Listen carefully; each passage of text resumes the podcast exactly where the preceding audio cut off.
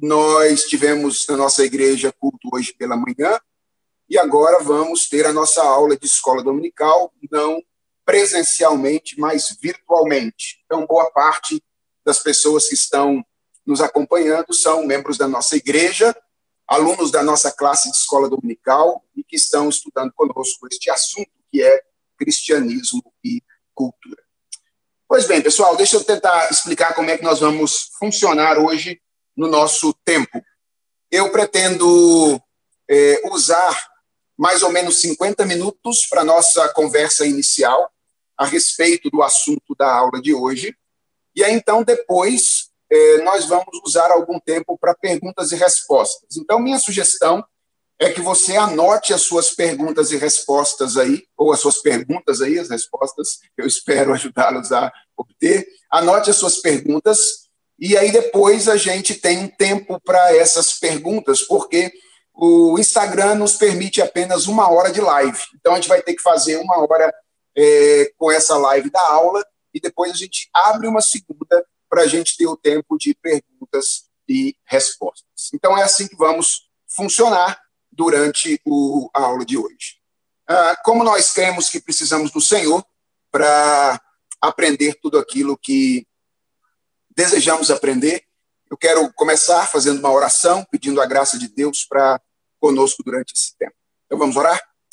Senhor, nós agradecemos-te pelo privilégio de pensar, de poder compreender a vida e de poder refletir sobre coisas relacionadas à nossa vida no mundo. Pedimos ao Senhor que nos dês um tempo agradável de reflexão e que o nosso coração esteja pronto para pensar nas coisas que vamos pensar a partir de agora. Abençoa os meus queridos que estão acompanhando esta aula que ela seja instrutiva para eles e possa ajudá-los a compreender um pouco mais desse desafio que é nos relacionarmos com a cultura ao nosso redor. Nós oramos em nome de Jesus. Amém. Pois bem, pessoal, esse é o assunto da nossa do nosso tempo de estudos na classe de escola dominical dos jovens, o cristão e a cultura. E nós estamos especificamente lidando com uma tipologia um cultural feita por um homem chamado Richard Niebuhr, inicialmente, que apresentou cinco diferentes maneiras de esboçar o modo como os cristãos têm historicamente se relacionado com a cultura. Uh, na verdade, Niebuhr diz que há duas posturas que são posturas extremas e depois outras três posturas que são tentativas de vencer esses extremos e equilibrar um pouco esta relação.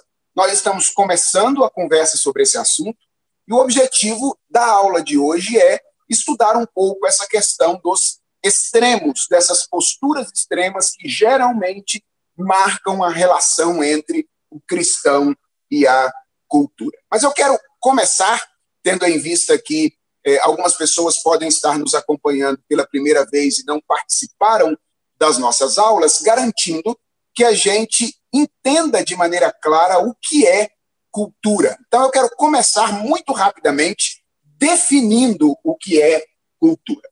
Bem, cultura, segundo os estudiosos, origina-se do verbo cultivar.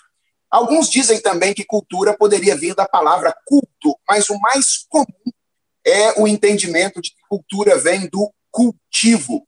Ah, se vocês se lembram bem do texto da criação, Deus colocou o homem no jardim do Éden e Deus deu ao homem duas ordens: para que ele guardasse o jardim e para que ele também cultivasse o jardim. A cultura tem a ver com isso, com a manipulação que nós, enquanto seres humanos, fazemos das dádivas que Deus nos concedeu e colocou na realidade que ele criou. De maneira geral, nós podemos falar da cultura em dois sentidos diferentes. Primeiro, nós podemos falar de cultura enquanto uma atividade. A cultura tem a ver com a maneira como nós, seres humanos, nos relacionamos com o mundo ao nosso redor. E a cultura também tem a ver com os produtos que nós criamos a partir desta relação. Então, a cultura é, ao mesmo tempo, uma atividade e o resultado dessa atividade.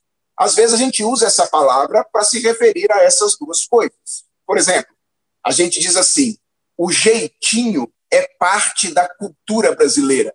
O que a gente está querendo dizer com isso? O que a gente está querendo dizer é que, na maneira como nós, um grupo particular de pessoas, os brasileiros, se relacionam com a realidade, nós temos uma característica. Nós não somos tão rigorosos na nossa relação com as coisas. Mas a gente também usa a palavra para se referir ao produto da nossa ação criativa. Por exemplo, a gente pode dizer: uh, aquarela do Brasil é cultura brasileira. E aí nós não estamos falando mais da nossa atividade, do nosso modo de fazer as coisas, mas de um produto que nós criamos a partir da nossa relação com a realidade criada por Deus, agora especificamente falando de um produto artístico. Então, basicamente, cultura tem a ver com a maneira como nós nos relacionamos com o mundo ao nosso redor e com os produtos que nós criamos quando nós nos relacionamos com esta realidade. Quando nós nos propomos, então, a refletir sobre a relação entre o cristão e a cultura, é acerca da relação entre nós e essas coisas que nós estamos falando. Ou seja, como é que nós, enquanto cristãos, devemos nos relacionar com a maneira comum do mundo ao nosso redor fazer as coisas? Ou como é que nós, cristãos, devemos nos relacionar com os produtos culturais que são o resultado da nossa atuação, da atuação das pessoas ao nosso redor sobre a realidade. Bem, uh, historicamente, os estudiosos dizem que os cristãos não têm conseguido se relacionar sempre de maneira adequada com a cultura. Na verdade, há um estudioso chamado Henry Van Til que escreveu um livro chamado o conceito calvinista de cultura, que diz que a relação entre o cristão e a cultura é um problema perene, ou seja, ao longo da história, essa questão tem sido um problema para nós que somos cristãos, para a igreja do Senhor Jesus Cristo. Ah, apenas para ilustrar, quando nós, quando é que nós na nossa prática enfrentamos a tensão entre o cristianismo e a cultura, ou a, a maneira como nós devemos lidar com a cultura ao nosso redor. Vamos pensar aqui em algumas questões, alguns dilemas bem práticos que podem ilustrar a tensão que existe entre cristianismo e cultura. Talvez você já tenha lidado com essa questão quando alguém perguntou para você, por exemplo, se um cristão pode ou não pode ouvir música do mundo. Ah, eu me lembro quando eu era adolescente, lá em Minas Gerais, essa era uma pergunta muito comum. Um cristão pode ou não pode ouvir música do mundo? Um cristão pode ou não pode ir ao teatro para assistir uma peça? Era uma questão também que se levantava com frequência. Filmes de violência. Um cristão pode assistir ou não pode assistir filmes de violência? Pode gostar de UFC, ser adepto desse tipo de esporte? Poderia um cristão se candidatar a um cargo político, exercer uma tarefa política uh, na sociedade na qual nós vivemos? Se ele for um advogado, por exemplo, caberia a um cristão exercer a sua profissão na esfera criminal? Todas essas questões são questões relativas à relação entre o cristão e a cultura. E, historicamente, o que os livros costumam dizer é que essas questões costumam gerar posturas que não são frequentemente muito adequadas. Lá no, no Cristo e Cultura, o Richard Niebuhr diz isso. E diz que, basicamente, nós, como cristãos, tendemos a duas posturas extremas. Quais seriam elas? Eu vou descrevê-las agora com uma terminologia diferente da terminologia que Libor faz lá, porque nós estamos pensando aqui na atitude do cristão em relação à cultura. A primeira postura inadequada seria a postura de alienação. E eu quero fazer um parêntese aqui para dizer que eu não estou usando esta palavra no sentido técnico que ela adquiriu no materialismo histórico eu estou usando apenas o sentido etimológico.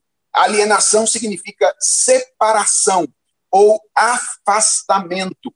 Então, muitos cristãos entendem que a maneira correta de se relacionar com a cultura é se afastando completamente da vida cultural. Então, esse, essa é uma primeira postura. Esse seria o primeiro, um primeiro princípio de relação entre o cristão e a cultura, que é o princípio do afastamento. É, esses cristãos geralmente argumentam que essa é a vontade de Deus para os seus filhos, que eles se afastem completamente da, da cultura ao seu redor, e geralmente eles se valem de uma base bíblica que eh, se encontra em alguns textos do Novo Testamento. Por exemplo, um texto frequentemente usado como base bíblica se encontra em João capítulo 17, verso 16, quando Jesus Cristo diz: Eles não são do mundo, como também eu não sou.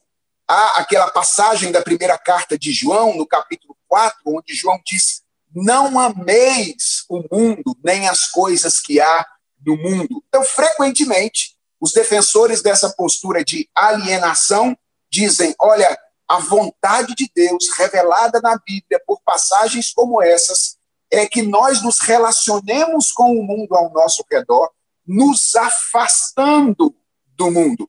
Uh, um bordão que os defensores dessa tendência costumam utilizar com frequência é: não existe comunhão entre a luz e as trevas. Não é? Essa é a primeira postura comum que os cristãos às vezes usam para se relacionar com a cultura ao seu redor. Eu tenho distinguido dois tipos diferentes de alienação. Uma que eu tenho chamado de alienação radical. Ela é pouco comum na nossa época, foi muito comum no período medieval na Igreja Católica Romana, quando surgiram as ordens monásticas, os monges. O que eram os monges ou os monastérios, se não tentativas de oferecer exatamente esta resposta para o problema da relação entre o cristão e a cultura? Os monastérios eram lugares afastados das cidades medievais, onde os cristãos se dedicavam exclusivamente à vida devocional, à vida espiritual, se afastando de maneira completa da cultura. Ainda é possível encontrar alguns monastérios hoje, alguns monges, inclusive, mesmo em cidades grandes, como a cidade de São Paulo, vivem em monastérios é, em enclausuramento. Então, alguns aqui mesmo é, no Mosteiro de São Bento vivem enclausurados, mas essa não é uma postura muito comum nos nossos dias. Mais comum do que o afastamento radical é aquilo que eu tenho chamado frequentemente de alienação parcial uh, da cultura. Essa é mais comum. Uh, o que dizem os defensores dessa postura? Basicamente, eles dizem que nós não precisamos nos afastar de todo da cultura, porque a cultura é, na verdade, uh, um ambiente necessário para a própria manutenção da nossa vida. Nós temos que comer, nós temos que trabalhar, nós temos que viver em sociedade. Então, na verdade, nós não podemos nos afastar completamente da vida cultural. Mas nós devemos nos relacionar com a vida cultural como uma espécie de vida de segunda categoria. Nós devemos nos dedicar com maior intensidade àquilo que nós fazemos na igreja do que aquilo que nós fazemos na vida ou no ambiente da cultura. A, a maneira ou a mentalidade mais frequente deste, é, desse, dessa alienação parcial é o que a gente costuma chamar de dualismo sagrado e profano. Essa é uma mentalidade muito comum entre os cristãos brasileiros, essa distinção entre existem algumas coisas que são sagradas, como a ida ao culto, a membresia na igreja, a vida devocional, e existem algumas coisas que são profanas ou são seculares: o trabalho, a diversão, a vida de cidadão, a cidadania. Essas coisas não são coisas tão importantes quanto seria a vida na igreja, a vida devocional e assim sucessivamente. A, maneira como eu tenho ilustrado essa alienação parcial passa pelo fato de que, frequentemente, A visão que a igreja tem da cultura é a visão de que ela é um mal necessário que precisa ser, inclusive, justificada pela esfera eclesiástica. Interessante, por exemplo, pergunte para alguns cristãos por que o trabalho é algo importante. E talvez a resposta que você ouça é porque ele permite entregar o dízimo na igreja. Eu trabalho e então eu sirvo a igreja através do resultado do meu trabalho. Ou então, o trabalho é importante porque ele permite sustentar missionários que estão no campo pregando o evangelho. Perceba, na mentalidade de muitas pessoas, o valor do trabalho é um valor atribuído pelo serviço que ele presta à vida eclesiástica. Mas o trabalho não tem um valor em si, ele não é algo tão significativo. Da mesma forma, pense no uso que a igreja faz de esportes frequentemente. A gente diz: olha, vai ter lá um jogo de futebol da UMP, ou um jogo de futebol dos adolescentes. E aí, para tornar aquele jogo de futebol, aquela brincadeira, algo aceitável para o ambiente eclesiástico, a gente diz: olha, gente, não esquece, não, é um meio de evangelização. Então, traga pessoas de fora para que elas possam ser evangelizadas através do nosso convívio aqui. Daqui a pouco eu vou mostrar qual é o perigo disso. Agora eu estou apenas descrevendo essa postura, uma postura de alienação parcial que vê a cultura como algo de menor importância em relação à vida eclesiástica e tende, inclusive, a justificar a vida na cultura pelo serviço que ela presta à vida na igreja. Como eu disse, a gente vai avaliar essas posturas daqui a pouco, então vamos passar para a segunda postura, que é a postura extremamente oposta a essa postura de alienação que eu tenho chamado de uma postura de secularização. Uh, ou nós poderíamos também chamar de postura de assimilação cultural, que é a postura que parte do princípio de que, na verdade, nós cristãos somos cidadãos do mundo. E, portanto, nós devemos nos envolver, devemos nos engajar com a cultura ao nosso redor, até de maneira acrítica.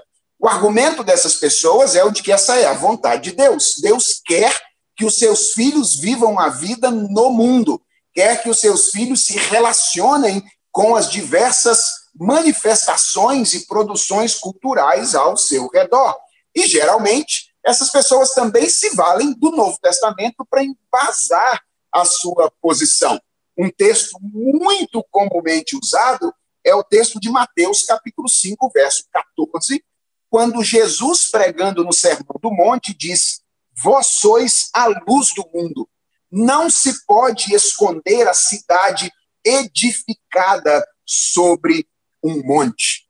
Então, essas pessoas olham para esse texto e dizem: olha, isso mostra que Deus quer que nós vivamos a vida no mundo. Ele não quer que nós nos afastemos do mundo. Aliás, essas pessoas costumam trabalhar com o pressuposto de que o cumprimento da missão cristã exige o engajamento cultural. Ou seja, se você não estiver engajado com a cultura, se você não estiver envolvido com o mundo ao seu redor, será simplesmente impossível cumprir a missão cristã, dizem essas pessoas. E se o outro grupo tem como mote não há comunhão entre luz e trevas, esse grupo tem como mote não tem nada a ver. É muito comum essa expressão. Você diz, olha, toma cuidado com aquilo. E eles dizem, não, isso não tem nada a ver. Isso foi criado por Deus, é uma coisa boa. Você diz, olha, toma cuidado com aquilo outro. E eles dizem, não tem nada a ver. É um mote muito comum das pessoas que defendem essa postura de secularização. Então, vejam bem, uh, o, o que eu gostaria que nós compreendêssemos a princípio é que, frequentemente, quando nós estamos diante de dilemas na vida cultural, nós tomamos atitudes que partem dessas posturas meio extremas. Isso é o que Richard Niebuhr diz quando ele descreve a postura que ele chama de o Cristo contra a cultura que é o equivalente da postura de alienação, de separação, lá na tipologia do Libor, e o Cristo da cultura, que seria o equivalente a, da secularização na tipologia de Cristo e cultura do Richard Niebuhr. o ponto que eu gostaria que nós tivéssemos em mente de início é que, geralmente, cristãos tendem a essas posturas extremas, ou de isolamento cultural, ou então de uh, engajamento acrítico, assimilação cultural. O Brian Godawa, no seu livro é, Cinema e Fé Cristã, usa uma outra metáfora para falar dessas duas posturas. Ele fala da postura de anorexia cultural, que é a postura mais tendente, é, mais é, adequada aqui à, à, alienação, não é que tem mais a ver com a postura de alienação, são aqueles que não consomem absolutamente nenhum tipo de cultura, são anoréxicos culturalmente, e a glutonaria cultural do outro lado, que são aqueles que ah, assimilam a cultura, se engajam com ela e consomem sem nenhum critério a cultura que está ao seu redor. Ah, qual é o meu objetivo a partir de agora, tendo definido essas duas posturas? Basicamente, o que eu quero fazer no tempo restante da aula é mostrar que essas duas posturas não fazem justiça ao ensino bíblico acerca dessa questão e elas não estão ou não são posturas adequadas. Nós não devemos partir do princípio de que a vontade de Deus é simplesmente o afastamento da cultura embora eventualmente nós devamos fazer isso para cumprir a vontade de Deus, nem devemos partir do princípio que a vontade de Deus é simplesmente o engajamento com a cultura, embora em outras ocasiões devamos fazer isso para obedecer ao Senhor. Mas as duas posturas, ambas, elas têm problemas. E eu quero mostrar para vocês agora os problemas que essas duas posturas eu diria que elas têm basicamente dois tipos de problemas. Primeiro, essas duas posturas têm um problema teológico. E qual é o problema teológico dessas posturas? É que elas não fazem justiça à visão de mundo cristã. Elas não fazem justiça a uma maneira cristã de enxergar a realidade ao nosso redor. Se você já ouviu o conceito de cosmovisão cristã alguma vez, você sabe que geralmente a gente diz que ser um cristão ou ver o mundo como um cristão significa afirmar três verdades fundamentais. Quais são elas? Primeiro, a verdade de que Deus criou a realidade na qual nós estamos, a verdade de criação. Segundo, a verdade de que a realidade na qual nós vivemos ela é deteriorada pelo pecado, ela é disfuncional, isso tem a ver com a queda. E, em terceiro lugar, a verdade de que Deus está restaurando esta realidade que ele criou e que a gente estragou.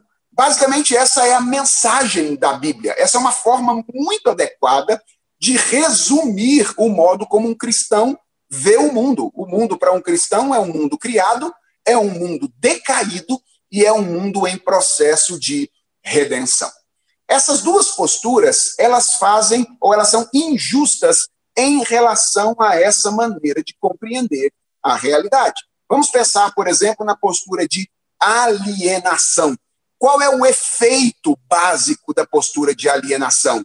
É a desconsideração para com as verdades de criação e de redenção. Quando você diz que a postura correta é se afastar completamente do mundo, você está desconsiderando o fato de que o mundo no qual nós vivemos é um mundo que foi criado por Deus. E criado por Deus para revelar a sua glória. O Salmo 19 diz que os céus proclamam a glória de Deus e o firmamento anuncia as obras das suas mãos. Paulo diz que os atributos invisíveis de Deus, eles podem ser percebidos por meio das coisas que foram criadas. Quando alguém diz, portanto, afaste-se completamente da cultura, ele está rejeitando a verdade de que Deus é o criador da realidade ao nosso redor. E tudo que nós produzimos cultural, culturalmente, nós o fazemos a partir das condições que Deus nos oferece. Então, cair numa postura de alienação é desconsiderar o polo criação da cosmovisão cristã, mas é também desconsiderar o polo redenção, porque a Bíblia diz que Deus está redimindo o cosmos na pessoa de Jesus Cristo. Vejam, é verdade que às vezes a gente tem uma visão bastante superficial da redenção e acha que ela atinge apenas a gente. A gente tem a, a tendência de imaginar que Deus está apenas salvando almas penadas para o céu da Globo. Eu costumo brincar é, com as pessoas dizendo que a, a visão de, de, de eternidade que muitos cristãos têm foi modelada pela novela A Viagem, aquele gramadão verde, aquele pessoal é, todo de branco, vivendo num eterno ócio. Mas não é isso que a Bíblia diz a respeito da redenção. O que a Bíblia diz é que Deus está restaurando este mundo. Deus está fazendo novas todas as coisas, a ponto do apóstolo Paulo dizer que não apenas nós, seres humanos, clamamos pela redenção, mas a própria criação geme aguardando a revelação dos filhos de Deus. Então, quando nós assumimos a postura de separação, nós estamos ignorando que Deus está redimindo a realidade que ele criou. Então, alienação desconsidera a criação e desconsidera redenção. Por outro lado, a postura de secularização ou de assimilação cultural, ela ignora a verdade da queda, a verdade de que nós estamos vivendo em um mundo decaído. Deus criou a realidade, Deus está restaurando a realidade, mas nós ainda estamos vivendo num momento dessa história da redenção em que as marcas do pecado estão muito presentes na realidade na qual nós vivemos, e isso inclui a produção cultural humana, o universo da política, o universo da economia, o universo da arte, uh, o universo da sociedade, e assim sucessivamente. Então, quando nós assumimos uma postura de secularização, é como se nós estivéssemos fechando os olhos para a verdade de que o mundo está num estado de deterioração. A Bíblia diz isso claramente, ela diz que o mundo jaz no maligno. Então, essas duas posturas, elas são, de alguma forma, a, a deterioração da cosmovisão cristã. Elas ignoram a maneira cristã de pensar. Alienação, criação e redenção, secularização, uh, a queda mais especificamente. Mas eu disse que há um problema teológico uh, e há um segundo problema, porque eu disse que há dois tipos de problema. E esse segundo é um tipo de problema mais prático. Então, nós temos, quando assumimos essas posturas, um problema teológico, e nós, nós temos também um problema de natureza prática. E vamos começar aqui, então, com a alienação. Qual seria o problema prático da alienação? Bem, quando radical, a alienação promove o total afastamento das, de esferas legítimas uh, através das quais Deus se revela e nas quais ele deseja ser servido.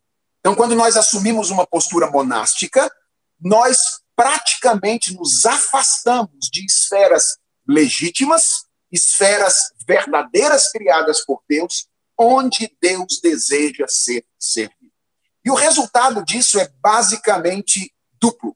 Primeiro, isso empobrece a nossa teologia, porque nós perdemos a oportunidade de desenvolver o nosso pensamento teológico de maneira aplicada à realidade à nossa volta, e nós perdemos a oportunidade de conhecer inúmeras coisas a respeito de Deus que estão reveladas na realidade ao nosso redor.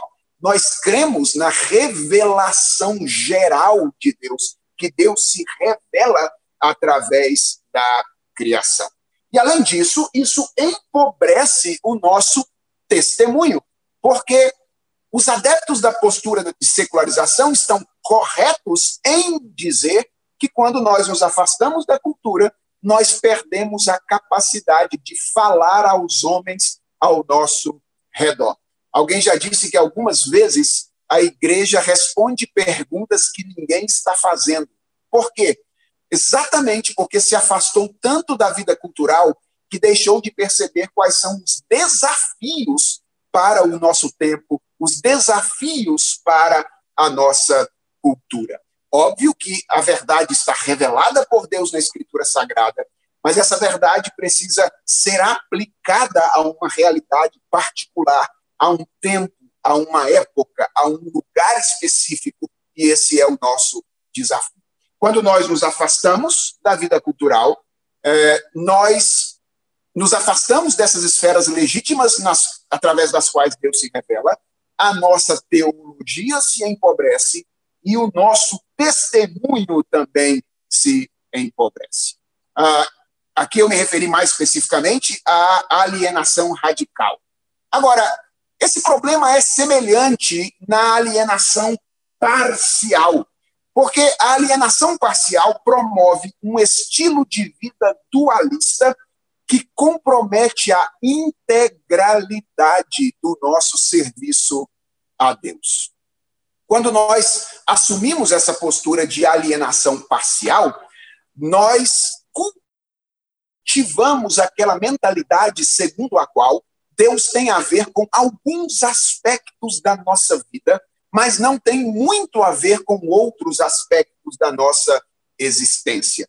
E o resultado disso é extremamente danoso para a nossa vida. Essa mentalidade de que Deus tem a ver com a minha vida de igreja, Deus tem a ver com a minha vida moral, Deus tem a ver com aquilo que eu faço no domingo, na escola dominical, no culto, e durante a semana, quando eu frequento os grupos pequenos.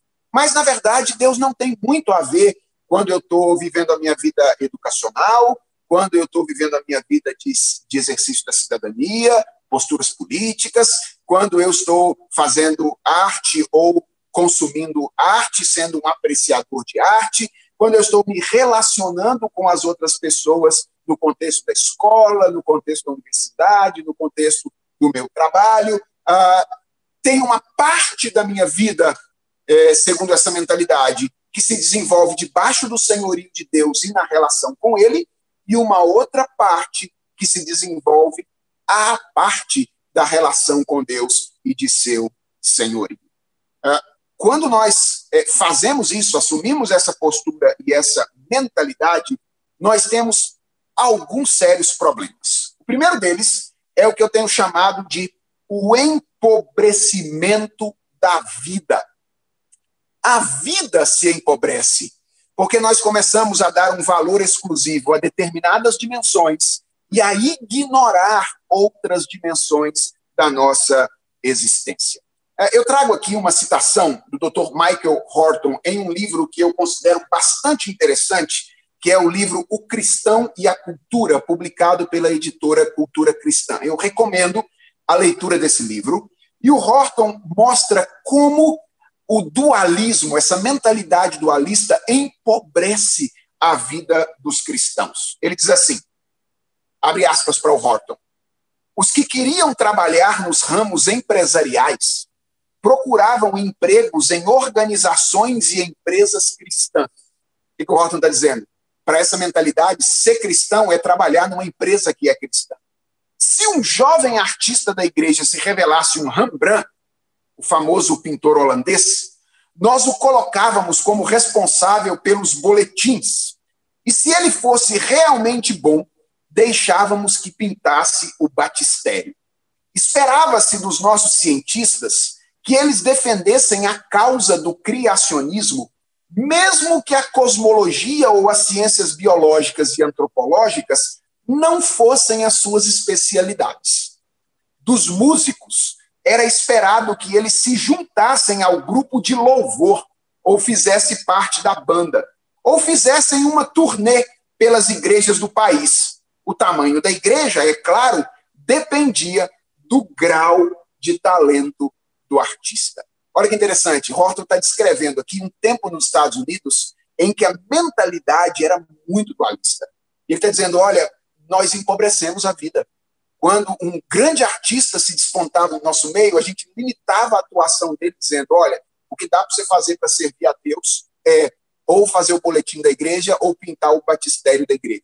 Quando um músico é, nascia na igreja, aí então, é, diz o Horton, a gente dizia: olha, os limites da sua atuação é tocar na equipe de louvor e fazer uma turnê pelas igrejas do país, e o tamanho da igreja vai depender, obviamente, das suas habilidades. Ah, isso não é muito diferente daquilo que acontece na nossa mentalidade atualmente. Então, a, o primeiro impacto prático dessa mentalidade de alienação parcial é o empobrecimento da vida. O segundo efeito prático é o que eu tenho chamado de a legitimação da impiedade na vida extra-eclesiástica. Ah, aqui eu acho que nós podemos voltar para o impacto da, da, daquela tendência de vermos a vida eclesiástica como o verniz espiritual que justifica a vida cultural. Lembra que lá atrás eu disse que nós temos a tendência de justificar a vida na cultura pelo serviço que ela presta à igreja. Agora preste atenção no problema que isso causa e como isso legitima a impiedade na vida extra-eclesiástica.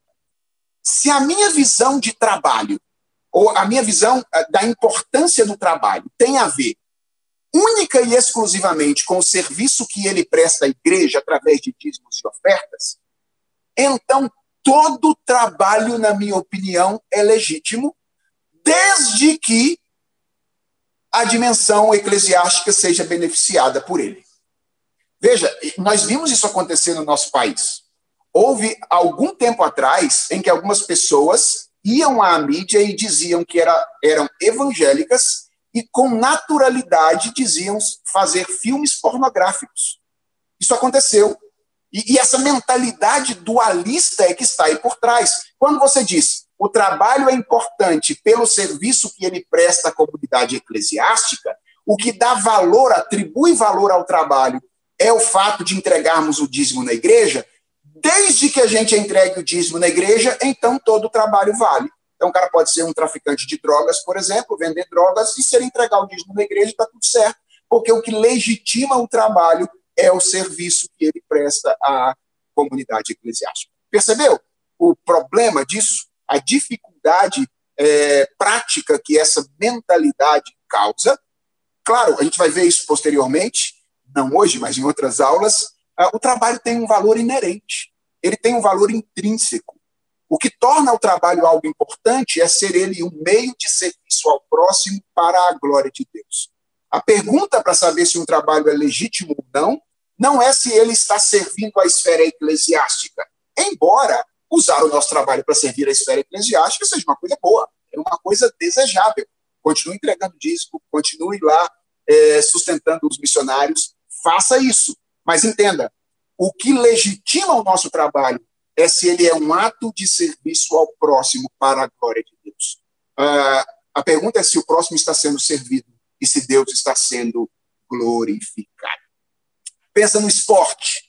Isso também é muito comum, lamentavelmente. A gente diz: olha, nós vamos lá jogar o futebol, aí a gente faz a oração, todo mundo se reúne lá no meio da quadra e a gente ora, Senhor, abençoa o nosso futebol, que ele seja muito bom. E aí depois a gente quebra o pau, né? E aí ah, o palavreado acaba sendo muito semelhante ao palavreado que as pessoas falam fora. Ah, a tentativa de levar vantagem nas jogadas que não são tão claras permanece entre nós. A, a, pergunta é: o que torna o exercício esportivo para um cristão algo adequado? É o fato de ser ele ah, uma maneira legítima de cuidar do corpo que Deus nos deu para a glória dele. E o que torna, de alguma forma, agradável a Deus o nosso exercício esportivo não é se a gente usa, simplesmente a gente usa para evangelizar ou não, embora possa ser uma estratégia. é se a, na maneira como nós nos comportamos e exercemos a atividade esportiva, Deus está sendo, de alguma forma, glorificado. Então, esse é o segundo problema prático de uma mentalidade dualista é, de alienação parcial. Ela legitima a impiedade na vida extra-eclesiástica. E ainda uma última, que eu tenho chamado de o empobrecimento da própria vida eclesiástica. A própria vida de fé, a própria vida da igreja fica de alguma forma empobrecida quando a gente se limita a, a uma visão alienada da nossa relação com a cultura. E a maior evidência disso, e aí talvez agora eu comece a apanhar um pouquinho, a maior evidência disso é aquilo que a gente chama de o universo gospel, não é? Do nosso, no nosso país. Eu passo a ler aqui, para não apanhar sozinho, duas citações do Michael Horton, que aí, se você tiver que bater em mim, bata nele também. Veja como o Horton fala disso acontecendo nos Estados Unidos, e a gente poderia transpor para a nossa realidade. Ele diz assim: ao longo dos anos, nós temos criado os nossos próprios guetos de artistas, superestrelas e apresentadores com versões cristãs de tudo o que há no mundo. Eu acho que aqueles que são um pouquinho, um pouquinho mais velhos do que eu, talvez poderiam se lembrar de algum tempo atrás, uh, alguns artistas do meio evangélico serem cópias é, mal feitas de artistas externos. Isso é o que o Horton vai dizer posteriormente. Diz assim: a música cristã é frequentemente uma desculpa para artistas inferiores conseguir vencer numa subcultura cristã que imita o brilho e glamour do entretenimento secular, inclusive suas próprias cerimônias de premiação e seu ambiente de superestrelato. Pode ser que essa não seja a intenção por parte de muitos artistas que querem contribuir ao cenário da música cristã contemporânea. Mas a indústria acaba produzindo, na maioria, imitações nada criativas, repetitivas, superficiais da música popular. Produzir música em conformidade com os gostos anestesiados numa cultura consumista já é ruim. Imitar a arte comercializada, comercializada é desperdiçar os talentos, a não ser que se esteja escrevendo para o rádio e a televisão. Trivializa tanto a arte quanto a religião. Ah, vejam, eu, eu não quero generalizar. Eu sei que existem muitos artistas cristãos fazendo um excelente trabalho. É, a maioria deles não participa disso que eu chamei aqui de universo gospel. E eu tenho sido muito abençoado através da música de vários artistas de nosso país.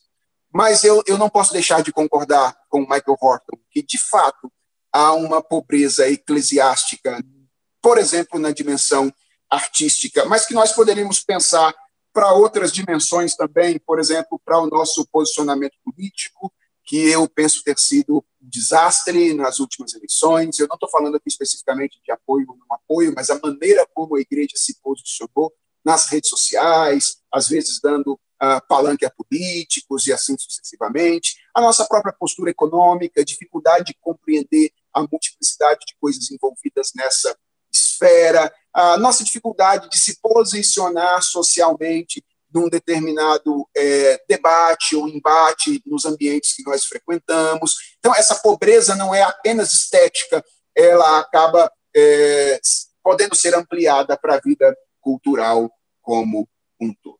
Então, esses seriam os problemas aqui, as dificuldades práticas da postura de alienação.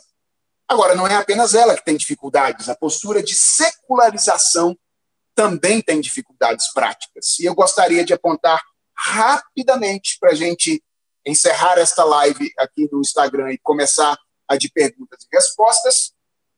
É, três rápidos problemas que eu creio a postura de secularização, a postura de assimilação cultural possui. a primeira, o primeiro desses problemas é o comprometimento da santidade.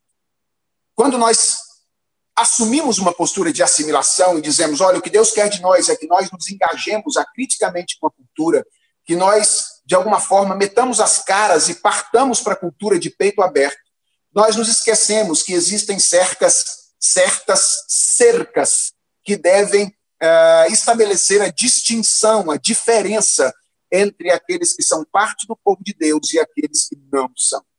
É verdade que a cultura é um produto é, humano trazido à existência a partir de coisas que Deus criou. Mas nós não devemos imaginar que todo e qualquer engajamento cultural é justificado. Nós somos um povo separado para o Senhor e devemos buscar a santidade não apenas na nossa vida moral, mas também na nossa vida cultural. Então, existem determinadas manifestações culturais que não devem sequer ser nomeadas entre nós e uh, não justifica qualquer engajamento com este tipo de manifestação cultural. Quando nós assumimos essa postura, nós ignoramos essas cercas e nós comprometemos a nossa santidade. Em segundo lugar, nós comprometemos o nosso testemunho. Olha que interessante. Geralmente, quem defende essa postura de secularização está pensando no testemunho está dizendo: olha, nós precisamos nos engajar com a cultura, porque senão nós não vamos conseguir falar com ela. Mas se você se engaja acriticamente, se nós nos engajamos de peito aberto, sem considerar os lugares onde é possível e não é possível, o nosso testemunho também é enfraquecido, porque as pessoas vão olhar para nós e dizer: não há nenhuma diferença entre essas pessoas e a, o nosso estilo de vida. Quando Deus colocou o povo de Israel na terra prometida. Moisés pregou um sermão do Deuteronômio em que ele disse isso claramente ao povo. Ele disse: Olha, esses são os mandamentos que Deus me mandou ensinar para vocês. Vocês guardem esses mandamentos, cumpram esses mandamentos, porque isto será a vossa sabedoria diante desses povos. Ouvindo eles esses estatutos, dirão: certamente esse povo é gente sábia e gente inteligente. Preste atenção nisso. Frequentemente, as pessoas imaginam que a igreja impacta o mundo pela semelhança.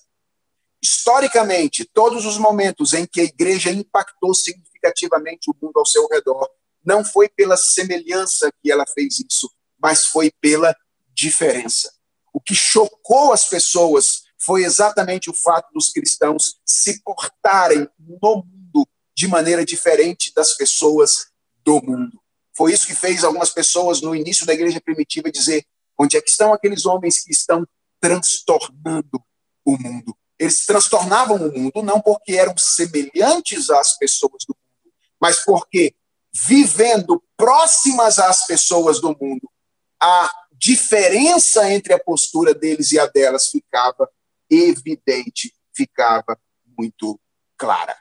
E, obviamente, se por um lado a gente tem o comprometimento da santidade como um risco, um perigo da postura de secularização, uh, se a gente tem também o comprometimento do testemunho, a gente tem o risco maior, que é o risco da apostasia.